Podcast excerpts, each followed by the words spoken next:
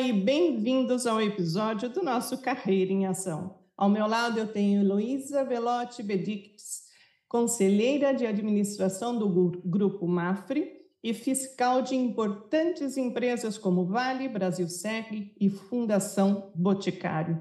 Heloísa, mais uma vez, muito obrigada por dedicar seu tempo com a gente e trocar e gerar ideias e reflexões sobre o mundo corporativo e sobre esse tema tão em voga que é ESG. Eu que agradeço o convite, Denise. Para mim é sempre um prazer poder compartilhar um pouquinho desse assunto, que é um assunto que eu tenho um, um amor muito grande, não só pela governança, mas também pela parte ambiental e social, e que nos últimos, nos últimos anos ficou um, um, assunto tão importante que é o ESG, né? o ambiental, o social e a governança. E a sigla em inglês ESG, como você comentou, que fala sobre a responsabilidade ambiental, social e a governança, como você bem citou, surgiu pela primeira vez em 2005, é, através de um relatório intitulado Who Cares Wins e destacou a importância de fatores ambientais, sociais e de governança, governança na tomada de decisões empresariais. Então, eu começo essa nossa conversa com a pergunta: quais são os principais passos para uma empresa implementar essa estratégia tão importante é, e garantir que ela seja integrada é, de forma consistente em todas as áreas de negócio. Denise, hoje em dia, não olhar ESG é um risco relevante para qualquer operação de empresa. Então, uh, uh, principalmente depois da pandemia, depois do ano 2000, cada vez mais as empresas estão preocupadas com essa sigla, preocupada com o ambiental, preocupada com o social e também com práticas de governança. Uh, no Brasil, governança corporativa vem sendo discutida há bastante tempo, e eu digo que governança corporativa é o alicerce dessa sigla ESG. Então, a gente já vem discutindo quais são as boas práticas de governança corporativa, quais são as práticas que a empresa tem que seguir, e ficou muito uh, claro, depois da pandemia, a importância também do ambiental nós estamos vivendo essas mudanças climáticas, nós estamos vivenciando isso na, no nosso próprio país, né? Recentemente a gente teve todo aquele problema aqui no litoral norte de São Paulo e cada vez mais o social também passou, um, um, passou a ser uma preocupação grande que nós temos, né? Quando você pergunta sobre a implementação da, da estratégia efetiva de ESG, ele, ele pode ser um, um processo bem complexo. Ele envolve várias áreas dentro da empresa. Uh, nós podemos falar que, em primeiro lugar, é importantíssimo que haja um engajamento da alta liderança. Então, tem que ter um comprometimento de quem define esse direcionamento estratégico, e eu sempre uso uma expressão que é o tom vem do topo. Então, o envolvimento do conselho, o envolvimento da diretoria é extremamente importante. Um segundo ponto que eu posso dizer de, dentro desse processo complexo é a definição de objetivos e metas muito bem claros. Então, a, a empresa tem que ter uma visão do que ela quer alcançar e qual vai ser dentro essa visão dentro da estratégia DSG ela tem que esses objetivos eles têm que ser mensuráveis ao longo do tempo. Terceiro ponto que eu diria é tem que ter um plano de ação. Então, você tem que ter o engajamento da alta liderança, você tem que ter objetivos e metas bem claros, definidos e tem que ter um plano de ação também para que você possa alcançar esses objetivos que foram definidos. Uma vez isso feito, tem que ter um monitoramento. Então, você tem que monitorar e tem que avaliar o engajamento e a sensibilização que está tendo dentro de todo o corpo funcional da empresa. E, por último, eu diria que tem que ter um processo claro de comunicação. E daí não é só para dentro da empresa, já é um processo de comunicação com todos os teus stakeholders. Você tem que incluir daí, dentro da empresa, todos os seus funcionários, todo o teu corpo funcional, e tem que incluir os teus clientes, os teus uh, fornecedores, toda a tua cadeia produtiva, os teus investidores. Então, uh, para mim, seria esses os principais passos quando vai se definir uma estratégia ESG dentro de uma empresa. Encarar como uma implantação de um projeto mesmo, né? onde Exatamente. todos estejam engajados e a, o acompanhamento para é, acertar qual, quaisquer qualquer desvio é importantíssimo, senão você não, não, não coloca em marcha o que, aquilo que o objetivo do projeto, né? Totalmente. Agora, se fala de início sobre a tomada de decisões nas empresas. Como a preocupação com esses fatores do ESG pode influenciar na tomada de decisão nas empresas, que eu acho que é o primeiro ponto para é, que a alta direção tome consciência, né? Como é que. Então, daí eu, eu citaria: a gente tem que pensar nos investimentos, a gente tem que pensar no gerenciamento dos riscos, a gente tem que pensar em recrutamento e retenção de talentos, porque hoje em dia cada vez é mais importante esse tema, o tema de pessoas passou a ser muito importante, daí entra toda a parte do social da empresa, né? a satisfação do cliente, e isso resulta nessa implementação, essa preocupação na tomada de decisões também, que é uma vantagem competitiva você ter o ESG implementado dentro da empresa. Então, se você quiser, eu posso ir abrindo cada um desses itens que eu acho que, que são importantes Sim. também. Então, cada vez mais a gente percebe que os investidores eles estão interessados em investir nessas empresas que, que operam de forma sustentável, de forma uh, responsável. Por outro lado, uh, você investindo numa empresa que tem boas práticas de ESG, o teu risco como investidor é muito menor.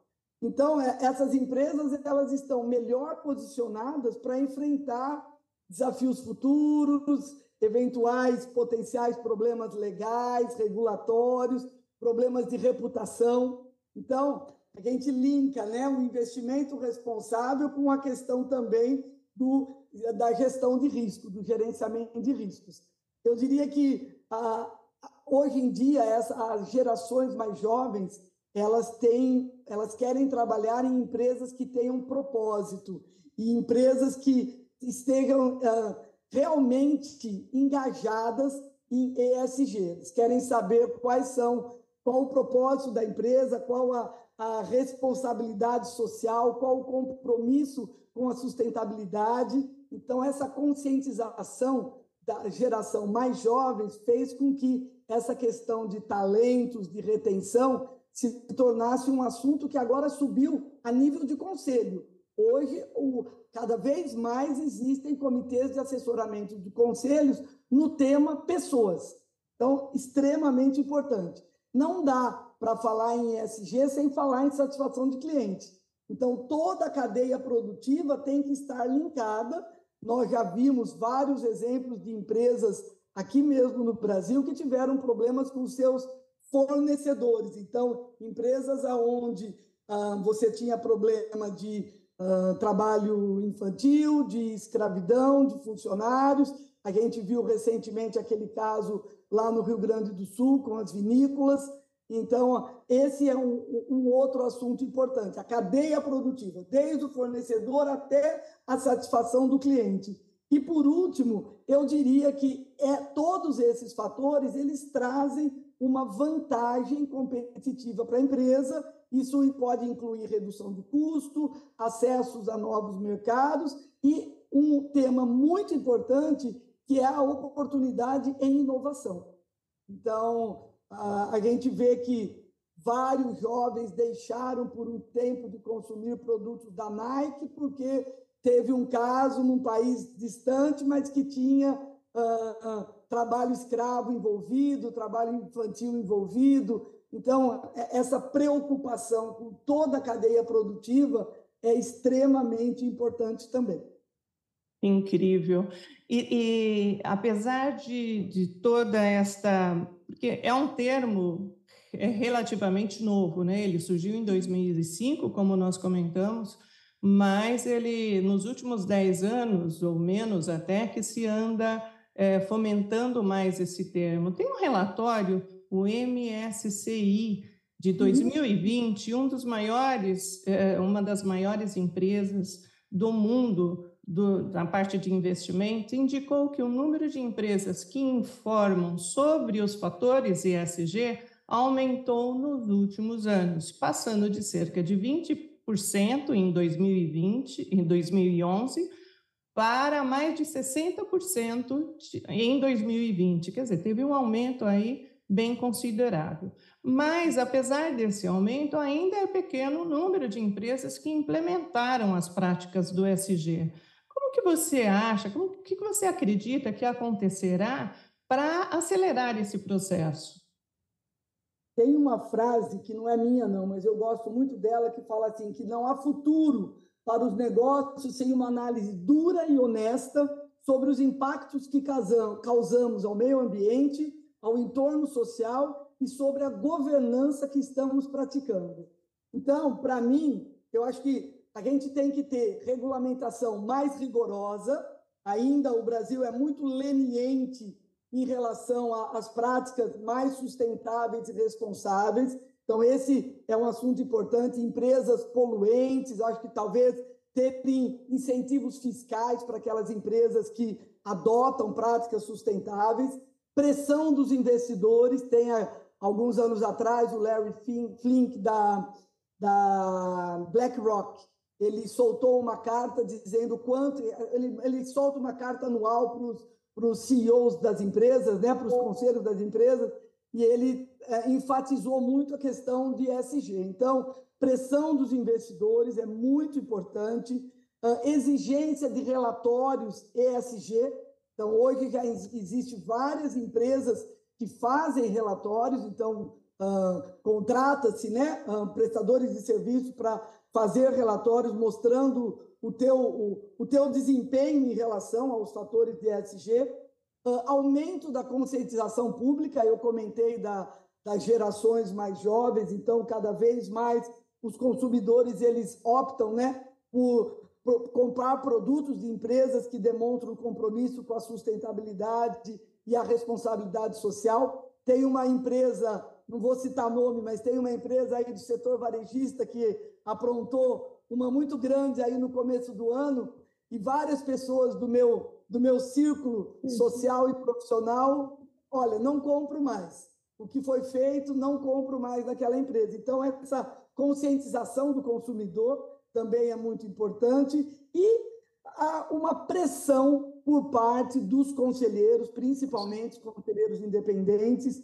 da importância né, da adoção de ESG e cada vez mais ESG é uma questão de conselho. Então, o conselho tem que estar consciente e, e preocupado para que a empresa onde o conselheiro independente atue, que, que tenha, que adote cada vez mais práticas de, de ESG, governança social e ambiental também. E ambiental.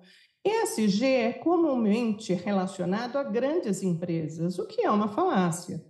É, tem muitas empresas, startups principalmente, que nascem com essa consciência e preocupação com os fatores ESG, é, incorporados nos seus modelos de, de negócio desde o início. É uma verdadeira, é verdadeira essa tendência que a gente vê das startups? Eu respondo para você que sim, Denise, é, é uma tendência verdadeira. Tem uma pesquisa da Deloitte que ela realizou um pouquinho antes da. Foi logo no início da pandemia, e com mais de 500 startups no mundo. E, e essa pesquisa ela mostrou que a maioria das startups elas já consideram sustentabilidade em suas operações que 90% das empresas entrevistadas elas responderam que sustentabilidade é importante para sobrevivência, para longevidade do seu negócio. Uh, o IBGC tem uma jornada técnica para o exterior e nós tivemos a oportunidade de visitar diversas startups, tanto no Vale do Silício quanto em Israel. E ali ficou muito claro que essas, essas empresas elas buscam soluções inovadoras, inovadores para resolver problemas sociais, ambientais, como redução da emissão de carbono, utilização de materiais recicláveis, melhoria de acesso a serviços de saúde e educação para os seus funcionários e familiares. Então, pensando nos stakeholders. Então, a gente vê que, que essa, esses tipos de soluções eles estão alinhados com as práticas de ESG. Então, eu, eu posso dizer para você que sim, que tem uma compreensão importante das startups de já começar fazendo de forma correta. Então, logicamente, se falarmos de uma grande empresa, no MSA de capital aberto, o nível de maturidade é muito maior. Mas ESG, governança, é uma, é uma jornada. Então, a, empresa, a pequena startup, a pequena empresa, ela começa com poucas práticas e à medida que ela vai amadurecendo, que ela vai ganhando corpo, que ela vai se tornando maior, ela vai adicionando novas práticas. Então, sou totalmente de acordo quando você diz que as startups já, já nascem pensando em práticas sustentáveis. E aí a gente pode acreditar que o processo também é impulsionador para acelerar esse processo nas grandes empresas também, por se tornarem competitivas, mais Sem competitivas. E aí, e antes desse termo do SG surgir né, no, no mercado, é, nós tínhamos a sustentabilidade, empresa sustentável. Então, sustentabilidade e SG é, são termos relacionados, mas não são exatamente a mesma coisa. Vou pedir para você explicar um pouco a diferença ou a, a, a similaridade desses termos. É, muitas vezes as pessoas acabam usando os dois termos como se fosse a mesma coisa, né? Uh, para mim, sustentabilidade é algo muito mais amplo. Ele refere à capacidade de satisfazer as necessidades presentes sem comprometer a capacidade das gerações futuras de satisfazerem as suas próprias necessidades. Então, é algo de longo prazo e sustentabilidade ele busca uh, equilibrar as dimensões econômica, social e ambiental dentro de um desenvolvimento humano a fim de garantir que haja um futuro sustentável para todos, né? Então, e essa para mim seria a melhor definição de sustentabilidade. Quando a gente fala em ESG, aquilo que eu já uh, mencionei anteriormente, para mim governança é o alicerce dessa sigla. Uh, a Sônia Favareto, que foi durante muitos anos diretora da Bolsa nessa área de sustentabilidade, ela fala EESG. Então, é o ambiental, o econômico, a governança e o social. Ela acrescentou mais uma letrinha nessa, nessa sigla ESG, né? E uh, em inglês, ESG é o Environment, Social e Governance, né? Que nós já falamos aqui em português o que, que é. E ela e inclui, por exemplo, assim, a questão de resíduos, a questão de diversidade, a questão de inclusão, a ética nos negócios. Então, para mim, quando a gente fala em ESG, a gente está mais pensando no desempenho financeiro e na reputação da empresa. Então, para mim, essa é a, é a, diferença entre sustentabilidade e ESG. Mas é muito comum nós vermos pessoas intercambiando né, a utilização de sustentabilidade dessa sigla como sendo a mesma coisa um termo não anula o outro, né? Uma metodologia, uma, é, uma preocupação da empresa. A empresa, aliás, deveria ter as duas tendências Sim. dentro aplicadas na sua empresa. Né? E mesmo responsabilidade corporativa, né? Muitas pessoas utilizam o próprio IBGC na, na, nas duas últimas edições do código, vai ter um código novo que vai ser lançado esse ano, né? Então, a quarta e a quinta edição utilizava como um dos princípios da governança a responsabilidade corporativa, que é olhando a perenidade, olhando a sustentabilidade, o longo prazo da empresa, né? Então essas práticas responsáveis, elas fazem parte do ESG.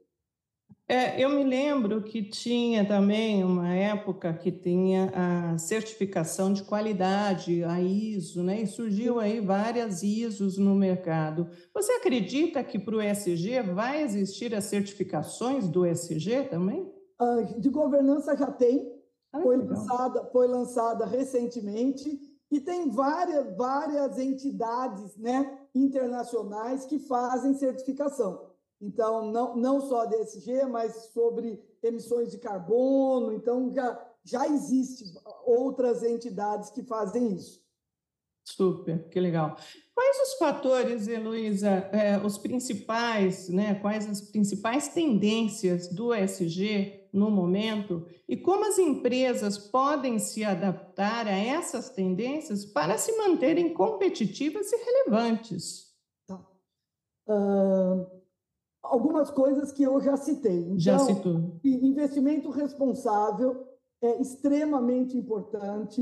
Uh, mudanças climáticas, cada vez mais a gente está vendo os danos, né, em consequência das uh, mudanças climáticas. Então, as empresas têm que se preocupar com, em adotar medidas para reduzir a sua pegada de carbono, aumentar a sua eficiência energética, desenvolver produtos e serviços mais sustentáveis, a questão do consumo consciente.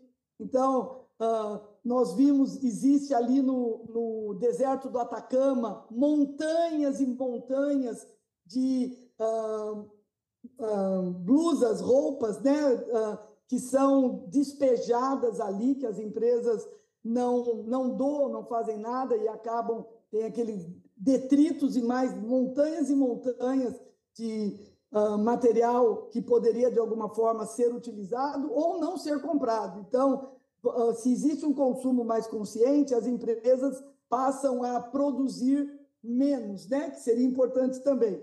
Uh, já mencionei a questão de diversidade e inclusão, então, cada vez mais a gente vê a representatividade de diferentes grupos e dentro do, da pirâmide organizacional, quanto a diversidade é importante, não só gênero, mas racial, a questão etária, a questão de formação acadêmica, experiência profissional, transparência, ética e prestação de contas.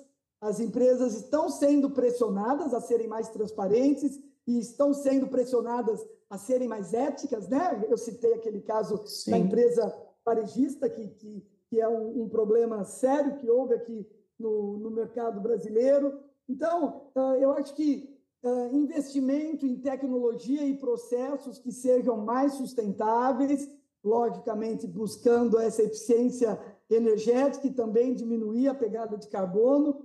Eu acho que esses são os principais. Eu acho que, e logicamente, ah, tudo isso difundido e por meio de exemplos que vêm da alta administração. Então, tem que, tem que ser o walk the talk. Então, a alta administração tem que estar envolvida, tem que estar engajada e tem que ser o exemplo para o restante do corpo funcional e também para os stakeholders. Então, para mim, isso é o, o que as empresas precisam para adotar e integrar esses fatores ESG na sua estratégia de negócios. E o próprio caso que você citou, é, do exemplo recente que aconteceu na empresa varejista, que, que foi uma surpresa para todo mundo pela uhum. alta direção, que, que se tinha os nomes relevantes, é, isso vem também, eu acho que, infelizmente aconteceu, mas de uma forma também abrir os olhos das empresas para prestarem mais atenção nisso e evitarem que uhum. ocorra o mesmo problema. Então, de alguma forma, é, veio colaborar, mas de uma forma um pouco dolorosa né, para todos que estavam na empresa. Agora, a, a, pergunta assim, do milhão: como os fatores, Heloísa, do SG, os fatores ESG, podem ajudar a construir uma economia mais justa e sustentável para o nosso futuro? Denise, eu acho que a, a pandemia ela trouxe uma sensação para todos nós da finitude do ser humano, né?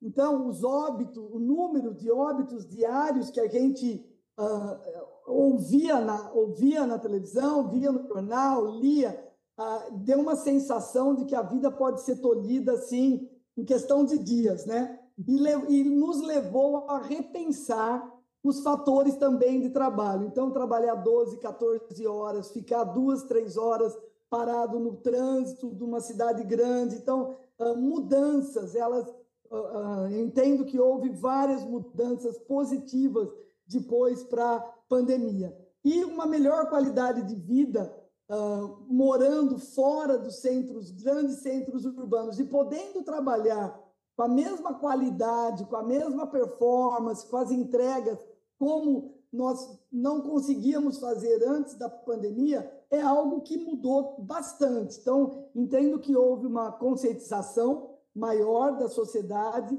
por essas questões de qualidade de vida, pelas questões ambientais, uma mudança de mentalidade que veio com, com a pandemia. A pandemia trouxe muitos fatores negativos, mas, por outro lado, eu entendo que também trouxe fatores positivos como esse.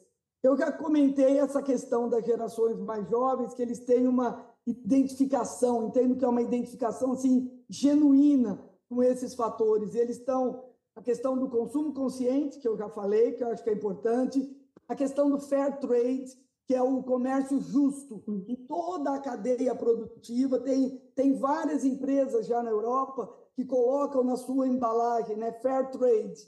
Então, se tem essa preocupação com a cadeia, com o comércio justo na cadeia uh, produtiva. A questão de economia circular, que passou a ser discutida agora aqui no Brasil, que não, a gente não ouvia falar em economia circular. A questão do cruelty free, ou seja, não, não fazer experimentos em animais. Eu vi, acho que foi ontem, eu estava olhando um produto Natura e lá estava escrito cruelty free. Então, que não utiliza experimentos, pesquisas em animais. Então, acho que cada vez mais esses fatores eles vêm sendo incorporados às marcas e o consumidor passou a prestar atenção e sobre isso também.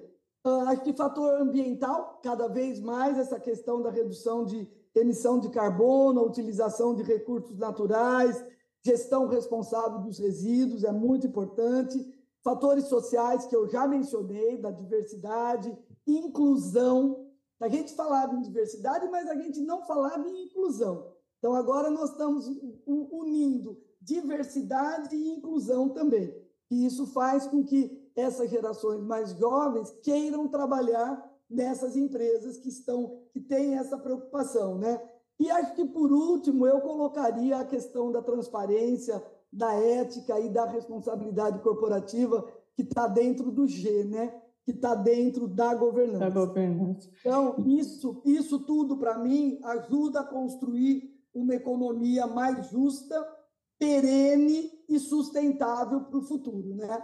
Então, e olha. Essa é a minha visão. E olha o que você traz, uma coisa bem legal que a gente tem a oportunidade de participar, que a população engajada também é um fator de mudança e implantação do ESG, porque se ele passar a consumir e prestar mais atenção nesses produtos com essas características que você citou, ela vai impulsionar mais ainda as empresas a prestarem a, a mais atenção em ser, porque eu, eu, posso, imagina que tenha um movimento de consumo onde se pare de consumir produtos que não tenham essas características dentro do ESG, muito legal um fator de pressão positiva. Exato. Exato. Os produtores podem fazer essa pressão positiva nas empresas aonde naquelas empresas que eles entendem que não têm adoção dessas boas práticas.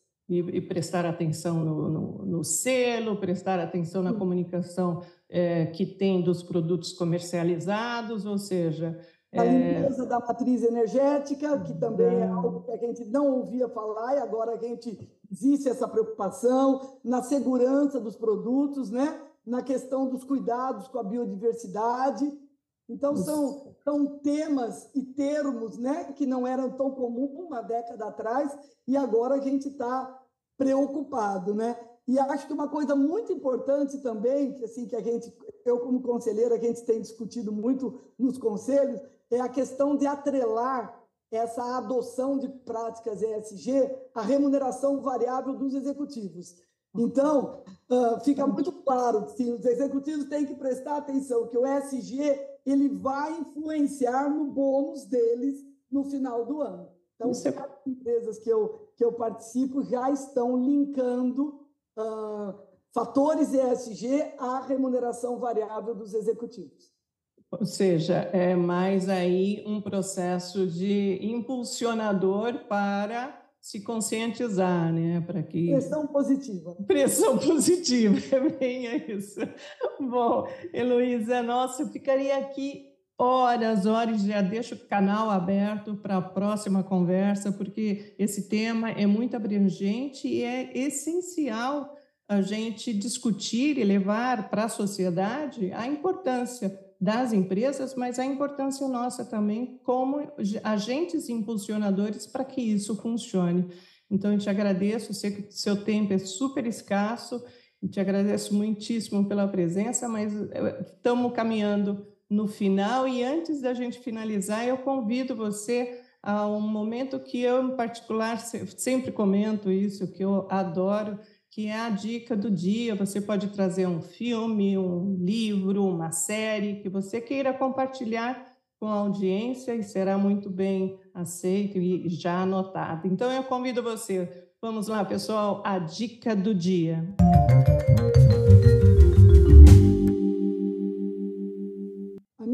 dica vai para um livro que foi lançado agora no mês passado. O nome desse livro é Mulheres ESG Medir para Mudar. Ele é um livro que foi escrito a várias mãos. Eu gostaria de citar aqui algumas amigas que participaram desse livro, como a Adriana Leles, a Denise Rios, a Cláudia Elisa, a, so, a Gláucia Terrio, a minha grande amiga Sônia Consiglio, e é, foi editado pela editora Líder. Então, é, um, é uma edição assim, poder de uma história, como as mulheres envolvidas em ESG, o que elas fizeram, o que elas estão fazendo em prol da adoção das melhores práticas. Então, a minha dica vai, vai para a leitura deste livro.